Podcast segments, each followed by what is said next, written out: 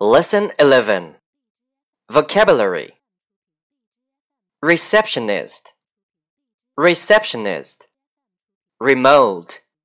Remote. Hair dryer. Hair dryer. Outlet. Outlet. Hanger. Hanger. Toilet paper. Toilet paper. Towel.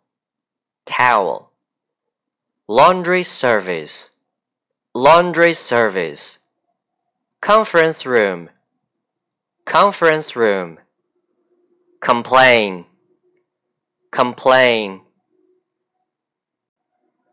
Practical sentences 1. Could you give me a wake up call tomorrow morning? 2. Could you bring me a hair dryer? 3.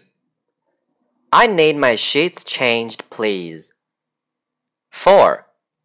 What's the charge for the laundry service? 5. This is room 309. I need room service.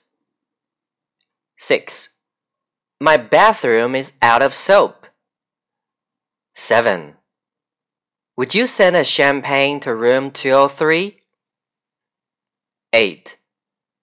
The toilet doesn't flush. 9. Could I see the manager, please? I have a complaint.